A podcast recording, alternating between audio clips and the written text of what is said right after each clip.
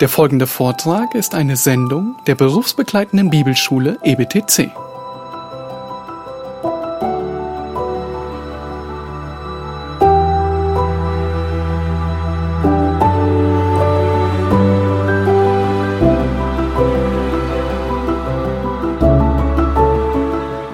In der Sportswelt hört man immer wieder die Aussage, dass so und so nichts taucht. Und ich denke, viele können sich immer noch an diese Aussage von dem äh, Trainer Trapattoni äh, erinnern, wo er voller Frust über den Strunz gesagt hat, äh, diese Flasche leer. Ich wollte sagen, er ist eine leere Flasche, aber da er Italien, Italiener ist, hat er einen Sprachfehler, ist ein Sprachfehler begangen und hat gesagt, diese Flasche leer. Heute wollen wir sehen, dass jeder Mensch eine leere Flasche ist, wenn er von der Gnade Gottes nicht erfüllt wird.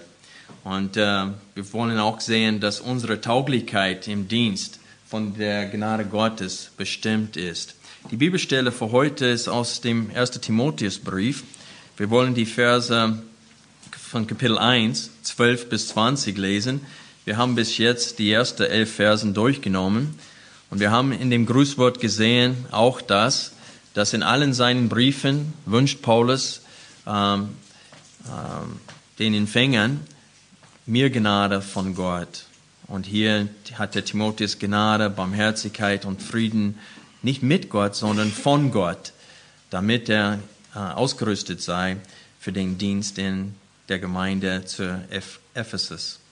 Und jetzt fangen wir weiter an zu lesen ab Vers 12. Ich danke Christus Jesus, unserem Herrn, der mir Kraft verliehen, dass er mich treu erachtet und in den Dienst gestellt hat, der ich früher ein Lästerer und Verfolger und Gewalttäter war. Aber mir ist Barmherzigkeit zuteil geworden, weil ich es unwissend in, im Unglauben getan hatte. Überströmend aber war die Gnade unseres Herrn mit Glauben und Liebe, die in Christus Jesus sind. Das Wort ist gewiss und alle Annahme wert, dass Christus Jesus in die Welt gekommen ist, Sünde zu erretten, von welchen ich der Erste bin. Aber darum ist mir Barmherzigkeit zuteil geworden, damit Jesus Christus an mir als dem Ersten die ganze Langmut beweise, zum Vorbild für die, welche an ihn glauben werden, zum ewigen Leben. Dem ewigen König aber, dem unvergänglichen, unsichtbaren, alleinigen Gott, sei Ehre und Herrlichkeit von Ewigkeit zu Ewigkeit. Amen. Dieses Gebot vertraue ich dir an, mein Kind Timotheus, nach den vorangegangenen Weissagungen über dich, damit du durch sie den guten Kampf kämpfst, indem du den Glauben bewahrst und ein gutes Gewissen, das einige von sich gestoßen und so im Hinblick auf den Glauben Schiffbruch erlitten haben.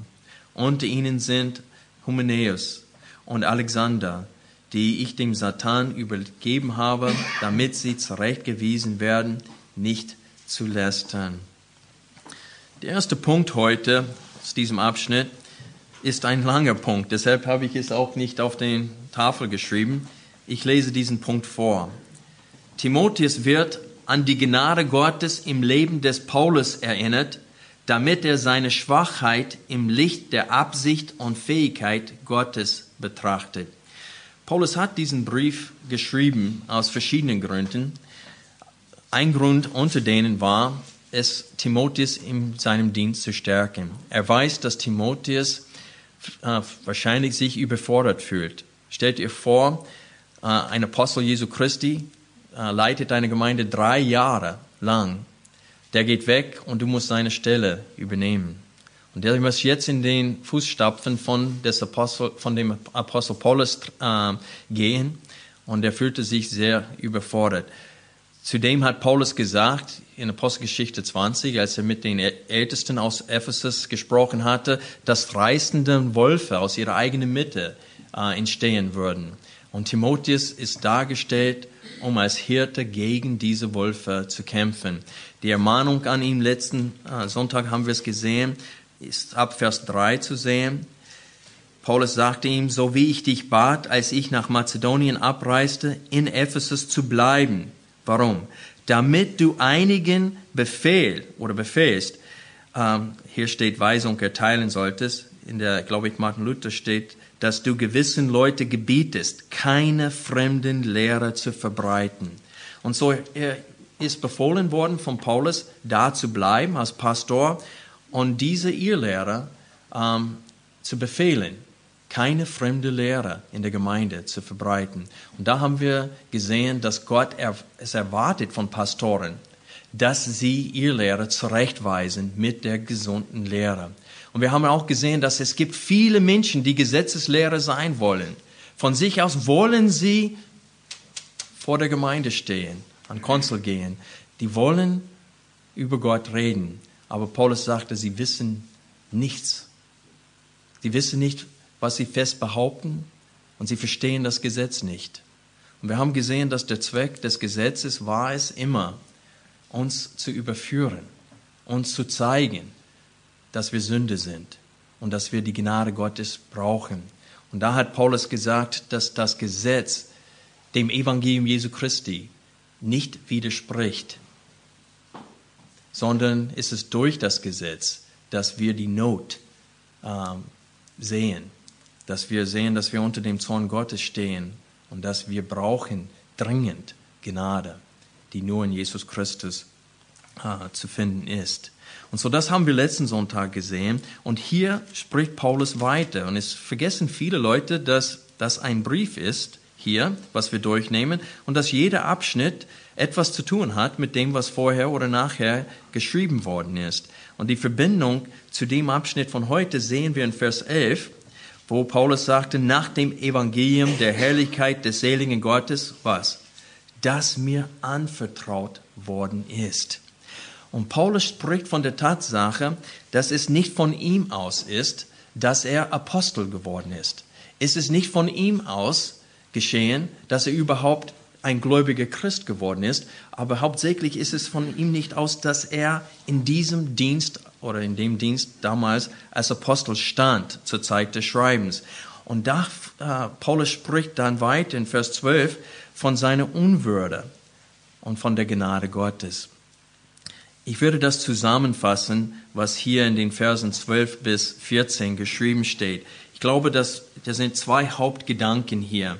Erstens, Paulus will sagen, ich, gerade ich, bin von Christus für würdig geachtet und in seinen Dienst gestellt, damit ich das Evangelium seiner Gnade verkündige.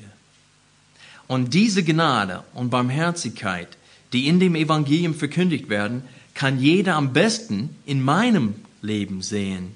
Denn ich war früher der Erste unter Sünder. Aber mir ist die Gnade Gottes gegeben worden. Und so Paulus betont zwei Dinge hier. Erstmal, er sagte, wenn du die Größe von der Gnade Gottes sehen möchtest, dann betrachte mein Leben. Ich war früher was? Es steht hier, der ich früher ein Lästerer und ein Verfolger und Gewalttäter war. Wir wissen von der Apostelgeschichte, dass als Stephanus gesteinigt worden ist, Paulus stand da. Er hat Teil an dem Tod von Stephanus genommen. Er hat die Gemeinde verfolgt. Und er sagte, wenn du die Gnade Gottes sehen möchtest, dann betrachte mein Leben. Was er damit sagen will, ist, ich bin ein Pokal der Gnade Gottes. Und was war ein Pokal? Ich bin ein Pokal der Gnade Gottes. Jetzt wollen wir äh, Apostelgeschichte 26 aufschlagen. Dreimal in der Apostelgeschichte sehen wir das Zeugnis von Paulus, wie er zum Glauben kam. Das Ereignis ist in Apostelgeschichte 9. Aber wir wollen Kapitel 26 aufschlagen, weil hier ist, wo Paulus von dem Ereignis im Kapitel 9 spricht. Und das ist sein Zeugnis, wo er erzählt vor den Ungläubigen, wie er zum Glauben kam. Und hier können wir sehen, wie Gott uns auch Kraft schenken kann, unser eigenes äh, Zeugnis weiterzugeben, wenn wir mit Menschen reden. Und wir können uns selbst darstellen als Beweis der Gnade Gottes, als Pokal der Gnade Gottes. Wir lesen das ganze Kapitel Apostelgeschichte 26. Ich lese vor. Agrippa aber sprach zu Paulus, es ist dir erlaubt, für dich selbst zu reden. Da streckte Paulus die Hand aus und verteidigte sich. Ich schätze mich glücklich, König Agrippa, dass ich mich über alles, dessen ich von den Juden angeklagt werde, heute vor dir verteidigen soll, besonders weil du ein hervorragender Kenner bist von allen Gebräuchen und Streitfragen, die unter den Juden sind. Darum bitte ich dich, mich langmütig anzuhören. Und ich bitte euch auch heute langmütig anzuhören, das ist ein großer Abschnitt. Meinen Lebenswandel nun von Jugend auf der von Anfang an unter meiner Nation in Jerusalem gewesen ist, wissen alle Juden. Sie kennen mich von der ersten Zeit her, wenn sie es bezeugen wollen, dass ich nach der strengsten Sekte unserer Religion als Pharisäer lebte. Und nun stehe ich vor Gericht wegen der Hoffnung auf die von Gott an unsere Väter geschehene Verheißung, zu der unser zwölfstämmiges Volk unablässig Nacht und Tag Gott dienend hinzugelangen hofft. Wegen dieser Hoffnung, o König, werde ich von den Juden angeklagt. Warum wird es bei euch für etwas Unglaubliches gehalten, wenn Gott Tote auferweckt? Ich meinte freilich bei mir selbst gegen den Namen Jesu des Nazaräers viel Feindseliges tun zu müssen was ich auch in Jerusalem getan habe und auch viele der Heiligen habe ich in Gefängnis eingeschlossen, nachdem ich von den hohen Priestern die Vollmacht empfangen hatte. Und wenn sie umgebracht wurden, so gab ich meine Stimme dazu. Und in allen Synagogen zwang ich sie oftmals durch Strafen zu lästern. Und indem ich über die Massen gegen sie wütete, verfolgte ich sie sogar bis in die ausländischen Städte. Und als ich dabei mit Vollmacht und Erlaubnis von den hohen Priestern nach Damaskus reiste, sah ich mitten am Tag auf dem Weg, o König, vom Himmel her ein Licht, das den Glanz der Sonne übertraf, welches mich und die, die mit mir reisten, umstrahlte. Als wir aber alle zur Erde niedergefallen waren, hörte ich eine Stimme in hebräischer Mundart zu mir sagen, Saul, Saul, was verfolgst du mich? Es ist hart für dich, gegen den Stachel auszuschlagen. Ich aber sprach, wer bist du, Herr? Der Herr aber sprach, ich bin Jesus, den du verfolgst. Aber richte dich auf und stelle dich auf deine Füße, denn hierzu bin ich dir erschienen, dich zu einem Diener und Zeugen dessen zu verordnen, was du gesehen hast, wie auch dessen, worin ich dir erscheinen werde. Ich werde dich herausnehmen aus dem Volk und den Nationen, zu denen ich dich sende, ihre Augen zu öffnen, dass sie sich bekehren von der Finsternis zum Licht und von der Macht des Satans zu Gott, damit sie Vergebung der Sünden empfangen und ein Erbe unter denen, die durch den Glauben an mich geheiligt sind. Daher, König Agrippa, war ich nicht ungehorsam der himmlischen Erscheinung, sondern verkündigte denen in Damaskus zuerst und in Jerusalem und in der ganzen Landschaft von Judäa und den Nationen Buße zu tun und sich zu Gott zu bekehren, indem sie der Buße würdige Werke vollbrächten Deshalb haben mich die Juden im Tempel ergriffen und versucht mich zu ermorden. Da ich nun Beistand von Gott erlangte, stehe ich bis zu diesem Tag und bezeuge klein und groß, indem ich nicht sage außer dem, was auch die Propheten und Mose geredet haben, dass es geschehen werde, dass der Christus leiden sollte, dass er als Erster durch Totenauferstehung Licht verkündigen sollte, sowohl dem Volk als auch den Nationen. Während er aber dies zur Verteidigung sagte, spricht Festus mit lauter Stimme, du bist von Sinnen, Paulus. Die große Gelehrsamkeit bringt dich zum Wahnsinn. Paulus aber spricht, ich bin nicht von Sinnen, hochedler Festus, sondern ich rede Worte der Wahrheit und der Besonnenheit.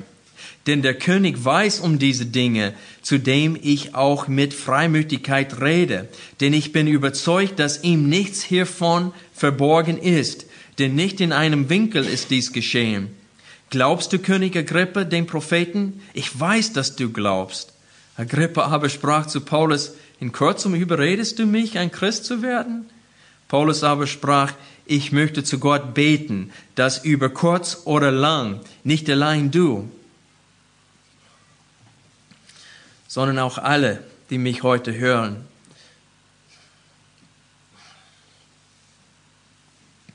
solche werden, wie auch ich bin. Ausgenommen diese Fässer. Und der König stand auf und der Statthalter und Berenike und die mit ihnen da saßen. Und als sie sich zurückgezogen hatten, redeten sie miteinander und sagten, dieser Mensch tut nichts, was des Todes oder der Fesseln wert wäre. Agrippa aber sprach zu Festus, dieser Mensch hätte losgelassen werden können, wenn er sich nicht auf den Kaiser berufen hätte.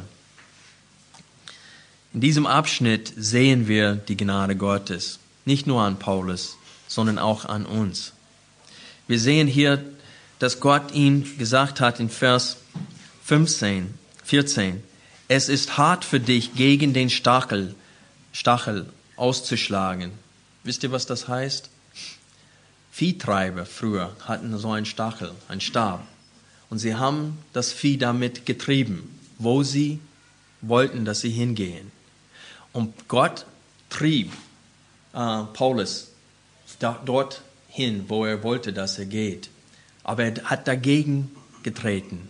Und das, das Vieh hat das öfters gemacht. Die sind äh, mit dem Stock geschlagen und sie haben dann getreten dagegen.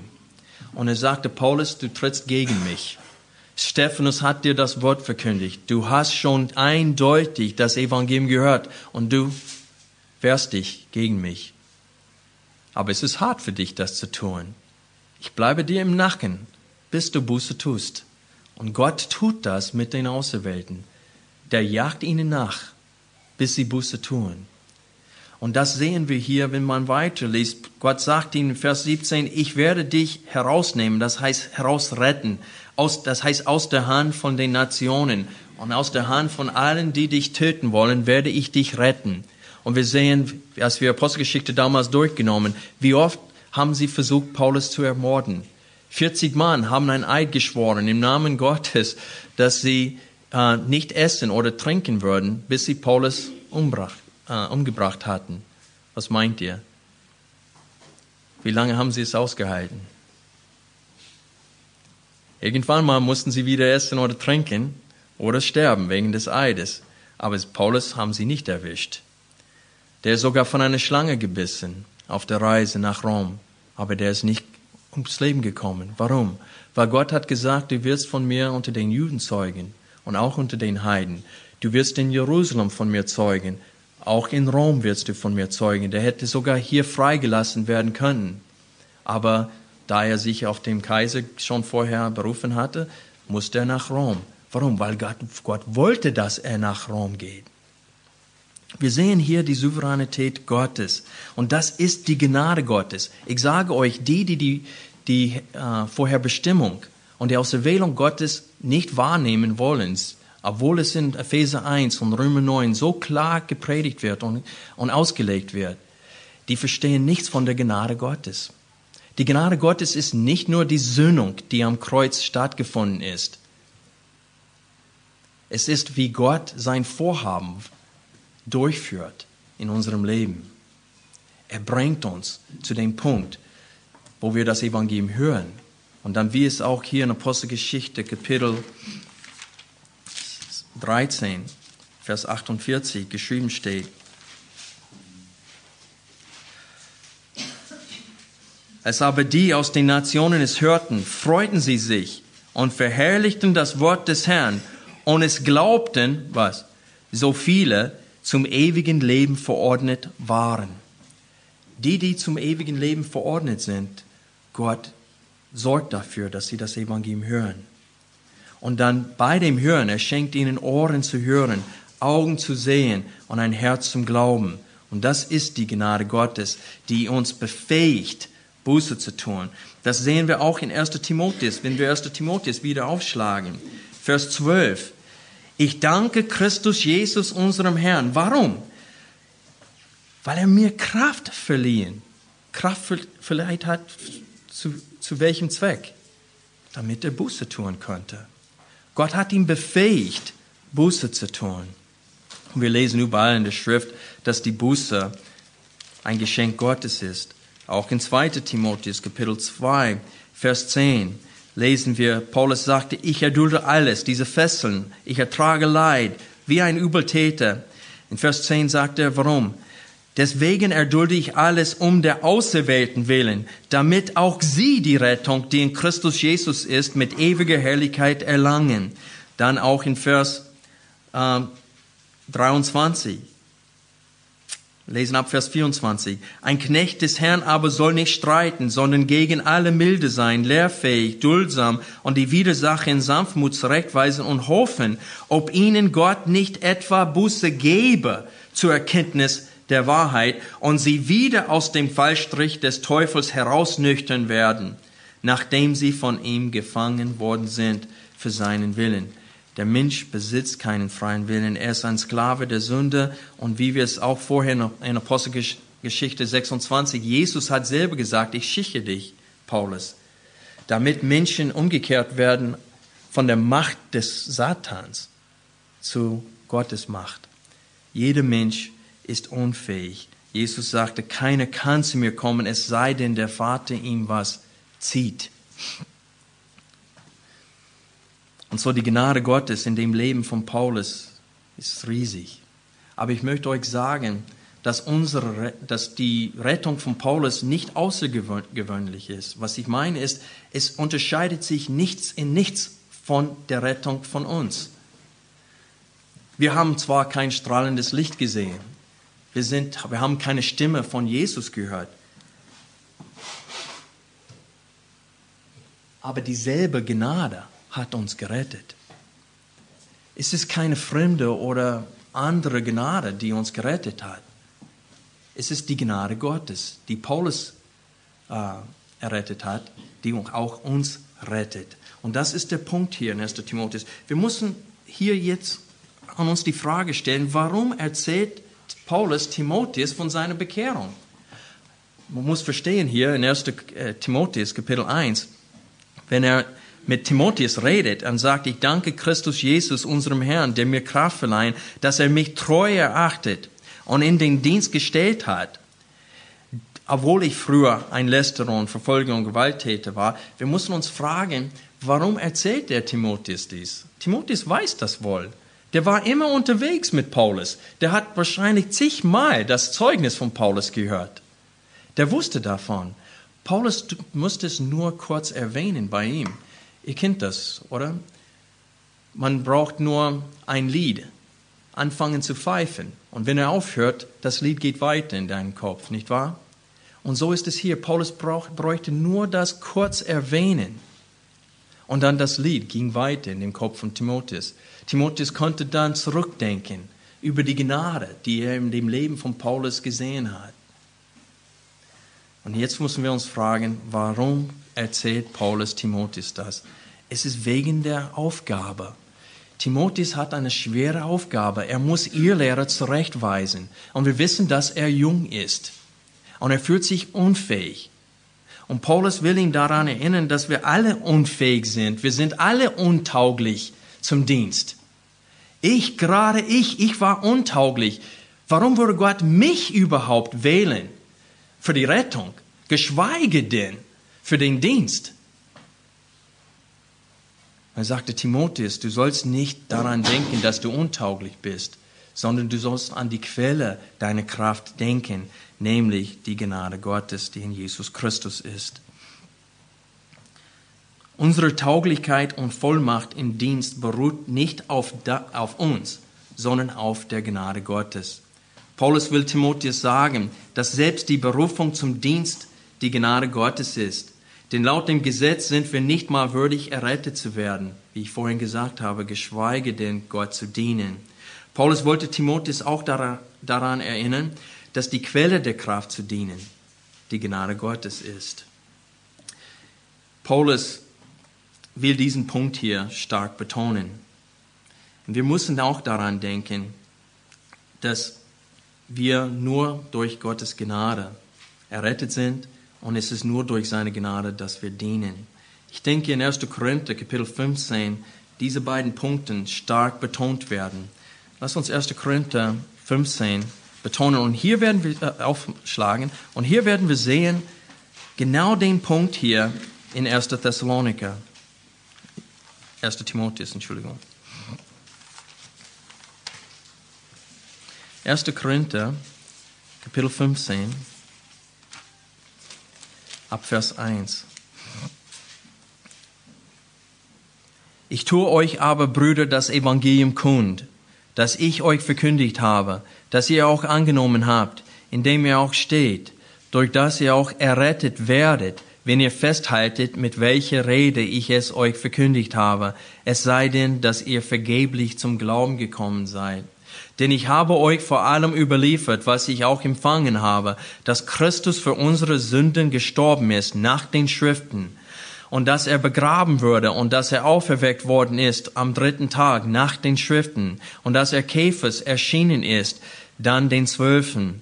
Danach erschien er mir als 500 Brüdern auf einmal, von denen die meisten bis jetzt übrig geblieben einige aber auch entschlafen sind. Danach erschien er Jakobus, dann den Aposteln allen. Zuletzt aber, und hier ist der Punkt, zuletzt aber von allen, gleichsam der unzeitigen Geburt, erschien er auch mir.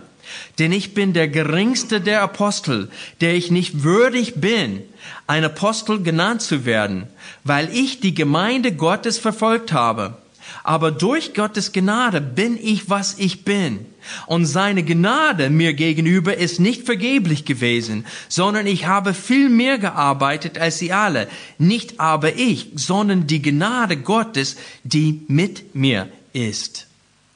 Und so der Punkt hier ist, Paulus will sagen, dass unsere, unsere Rettung entsteht aus Gnade, aber unser Dienst ist auch aus Gnade dass Gott uns überhaupt würdig erachtet, seine Diener zu sein, ist seine Gnade.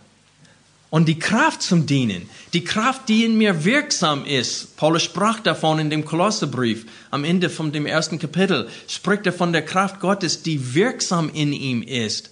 Und er sagte, das ist die Gnade Gottes, die mit mir ist.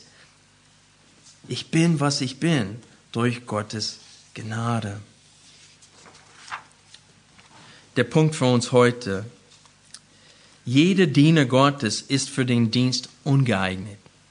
Jeder von uns ist ein sogenannter leere Flasche. Es ist, es ist allein unsere Beziehung zu Gott, das uns tauglich zum Dienst macht.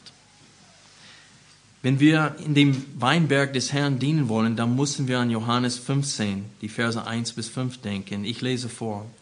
Wie die Rebe nicht von sich selbst Frucht bringen kann, sie bleibe denn am Weinstock, so auch ihr nicht, ihr bleibt denn in mir. Ich bin der Weinstock, ihr seid die Reben. Wer in mir bleibt und ich in ihm, der bringt viel Frucht, denn getrennt von mir könnt ihr nichts tun. Das ist, was Jesus zu den Aposteln gesagt hat. Auch in 2. Korinther, Kapitel 3, die Verse 4 bis 6, Paulus sagte dasselbe. Solches Vertrauen aber haben wir durch Christus zu Gott. Nicht, dass wir von uns aus tüchtig wären, etwas zu erdenken als aus uns selbst, sondern unsere Tüchtigkeit ist von Gott, der uns auch tüchtig gemacht hat, zu dienen des neuen Bundes. Unsere Tüchtigkeit, unsere Tauglichkeit kommt von Gott. Diese Tatsache, dass unsere Tüchtigkeit als Diener von Gott kommt, soll uns tief prägen. Denn es gibt unter den Dienern Jesu Christi heutzutage zwei falschen äh, Extremen oder extreme Einstellungen. Die eine Einstellung führt zum Stolz und die anderen zum Aufgeben. Das heißt, dass in manchen Dienern wächst der Wunsch nach Anerkennung durch ihren Erfolg im Dienst, als ob ihre geleistete Arbeit durch ihre eigene Tüchtigkeit geschehen ist. Diese Einstellung sieht man oft unter Sportlern, nicht wahr?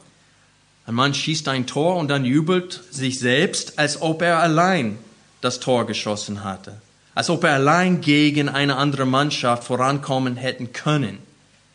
Das ist Unsinn, dass sie sich selbst jubeln. Das ist ein Mannschafts Mannschaftssport. Und er versteht nicht, dass alleine hätte niemals ein einziges Tor schießen können. Aber es gibt eine andere Sorte von Dienern, die sehr schnell den Mut verlieren. Und Timotheus ist von dieser Sorte. Weil sie Gottes Fähigkeiten und Ausrüstung zum Dienst zu wenig im Anspruch nehmen. Sie fühlen sich total unqualifiziert zum Dienen. Und wie ich vorhin gesagt habe, Timotheus war einer, der musste in den Fußstapfen des Paulus treten. Und er fühlte sich dazu ungeeignet. Wir können auch Mitleid mit solchen haben. Später in dem ersten, in 1. Timotheus, was sagte Paulus Timotheus? Er sagte, lass kein Mensch dich verachten. Wegen was? Wegen deiner Jugend. So wir wissen, dass Timotheus ziemlich jung war. Und Paulus weiß, es ist nicht leicht, ihr Lehrer zurechtzuweisen. Es ist schwer. Es ist nicht leicht, eine Gemeinde zu führen als Pastor. Aber es ist eine Berufung. Wir werden die Verse heute nicht durchnehmen, aber die Verse 18 bis 20 in Kapitel 1, da hat Paulus Timotheus an die, seine Handauflegung erinnert, an seine Berufung und seine Einsetzung als Diener, als Pastor. Wie Paulus sagte, durch Gottes Gnade bin ich, was ich bin. Und damit meinte er ein Apostel. In dem Zusammenhang sagte, ich bin nicht würdig, ein Apostel zu sein, denn ich habe die Gemeinde verfolgt. Aber er sagte, durch Gottes Gnade bin ich nicht nur ein Christ geworden, sondern ein Diener Gottes geworden. Das Evangelium ist mir als Apostel Jesu Christi anvertraut worden.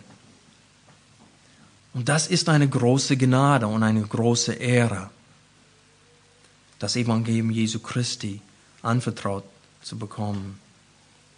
Um diesen Punkt zu bekräftigen, lass uns an Moses denken. Als Gott Moses zum Dienst berufen hat, hat Moses Folgendes gesagt. Wer bin ich, dass ich zum Pharao gehen und die Söhne Israel aus Ägypten herausführen sollte? Wie hat Gott Moses geantwortet? Ich werde ja mit dir sein. Das heißt, fass ein bisschen Mut, ich bin mit dir, ich bin der Gott, der alles geschaffen hat. Ich bin der Gott, der das Leben von Pharao in meiner Hand hält und ich werde mit dir sein. Aber Moses versuchte weiter, Gott von seiner Untauglichkeit zu überzeugen. Ach Herr, ich bin kein redegewandter Mann, weder seit gestern noch seit vorgestern, noch seitdem du zu deinem Knecht redest, denn unbeholfen ist mein Mund und unbeholfen meine Zunge. Boah, ich habe echt Mitleid mit ihm, weil die deutsche Sprache macht mich zum zweijähriges Kind. Mein Mund ist auch unbeholfen.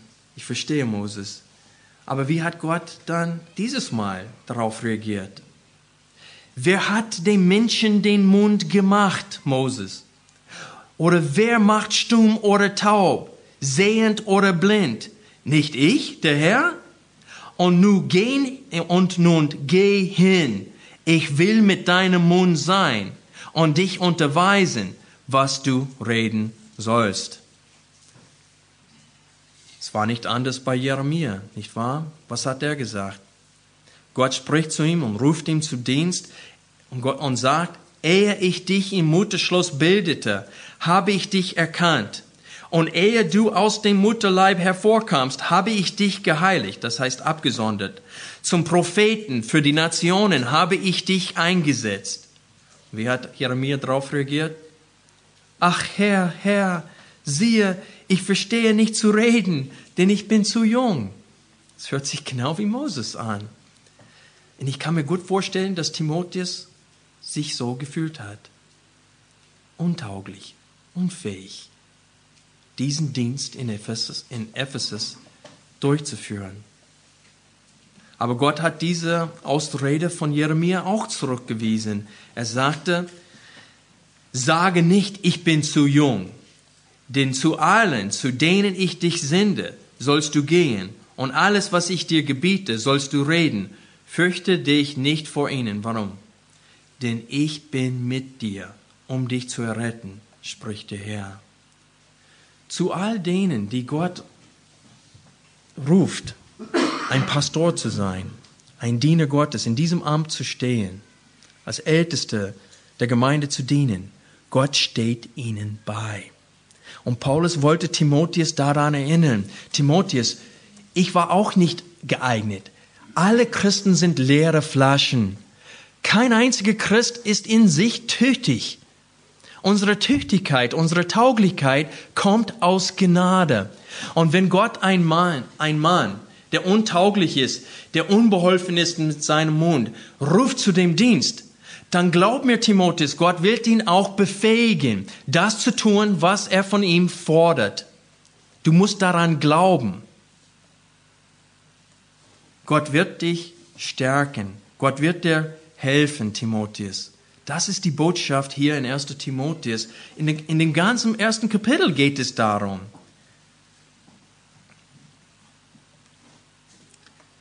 Wir müssen aber eine wichtige Frage an uns auch heute stellen, nämlich dies, wem gebührt die Ehre?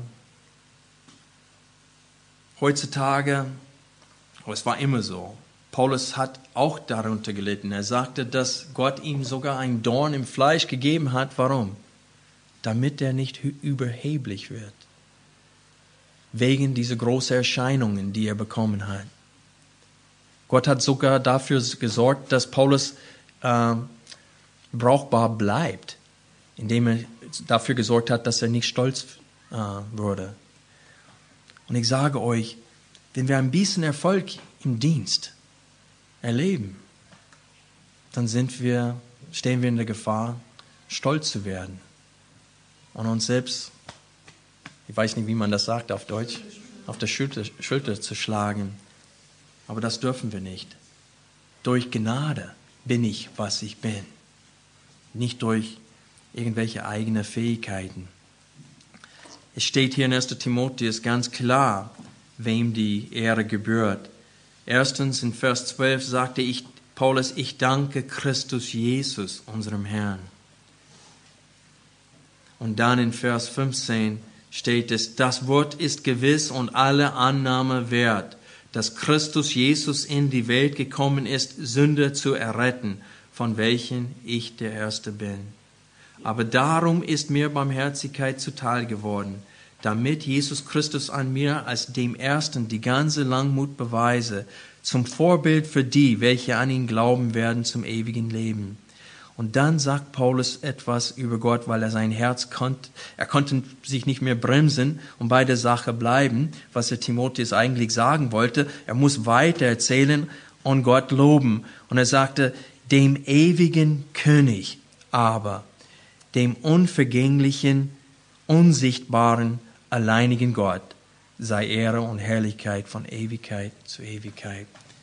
Alle Diener Gottes sollen hiermit daran erinnert, wem sie dienen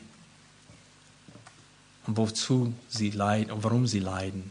Es ist damit Gott Ehre durch ihre Leistung bekommen kann.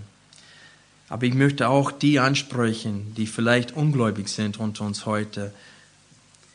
Vielleicht seid ihr noch nicht ein Pokal der Gnade Gottes. Ich möchte euch bitten, wahrzunehmen, den Vers, den Vers 15 wahrzunehmen nämlich das Wort ist gewiss, es ist sicher, du kannst diesem Wort vertrauen. Du kannst auf diesem Vers stehen. Dein ganzes Leben kannst du auf diesem einen Vers bauen, nämlich, dass Christus Jesus in die Welt gekommen ist, Sünde zu erretten. Wenn du zu Jesus Christus durch den Glauben heute kommst, dann kriegst du die volle Vergebung von allen deinen Sünden die werden ausgelöscht durch seine eigene Leistung am Kreuz. Und dann kannst du aus Gnade anfangen zu leben.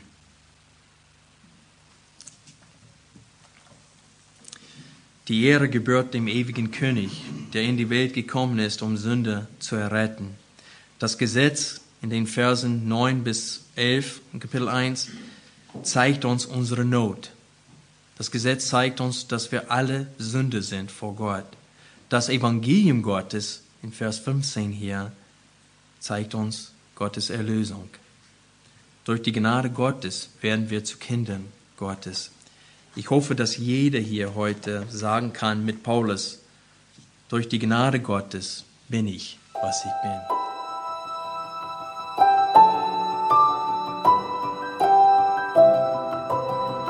Diese Sendung war von der berufsbegleitenden Bibelschule EBTC. Unser Ziel ist, Jünger fürs Leben zuzurüsten, um der Gemeinde Christi zu dienen. Weitere Beiträge, Bücher und Informationen findest du auf ebtc.org.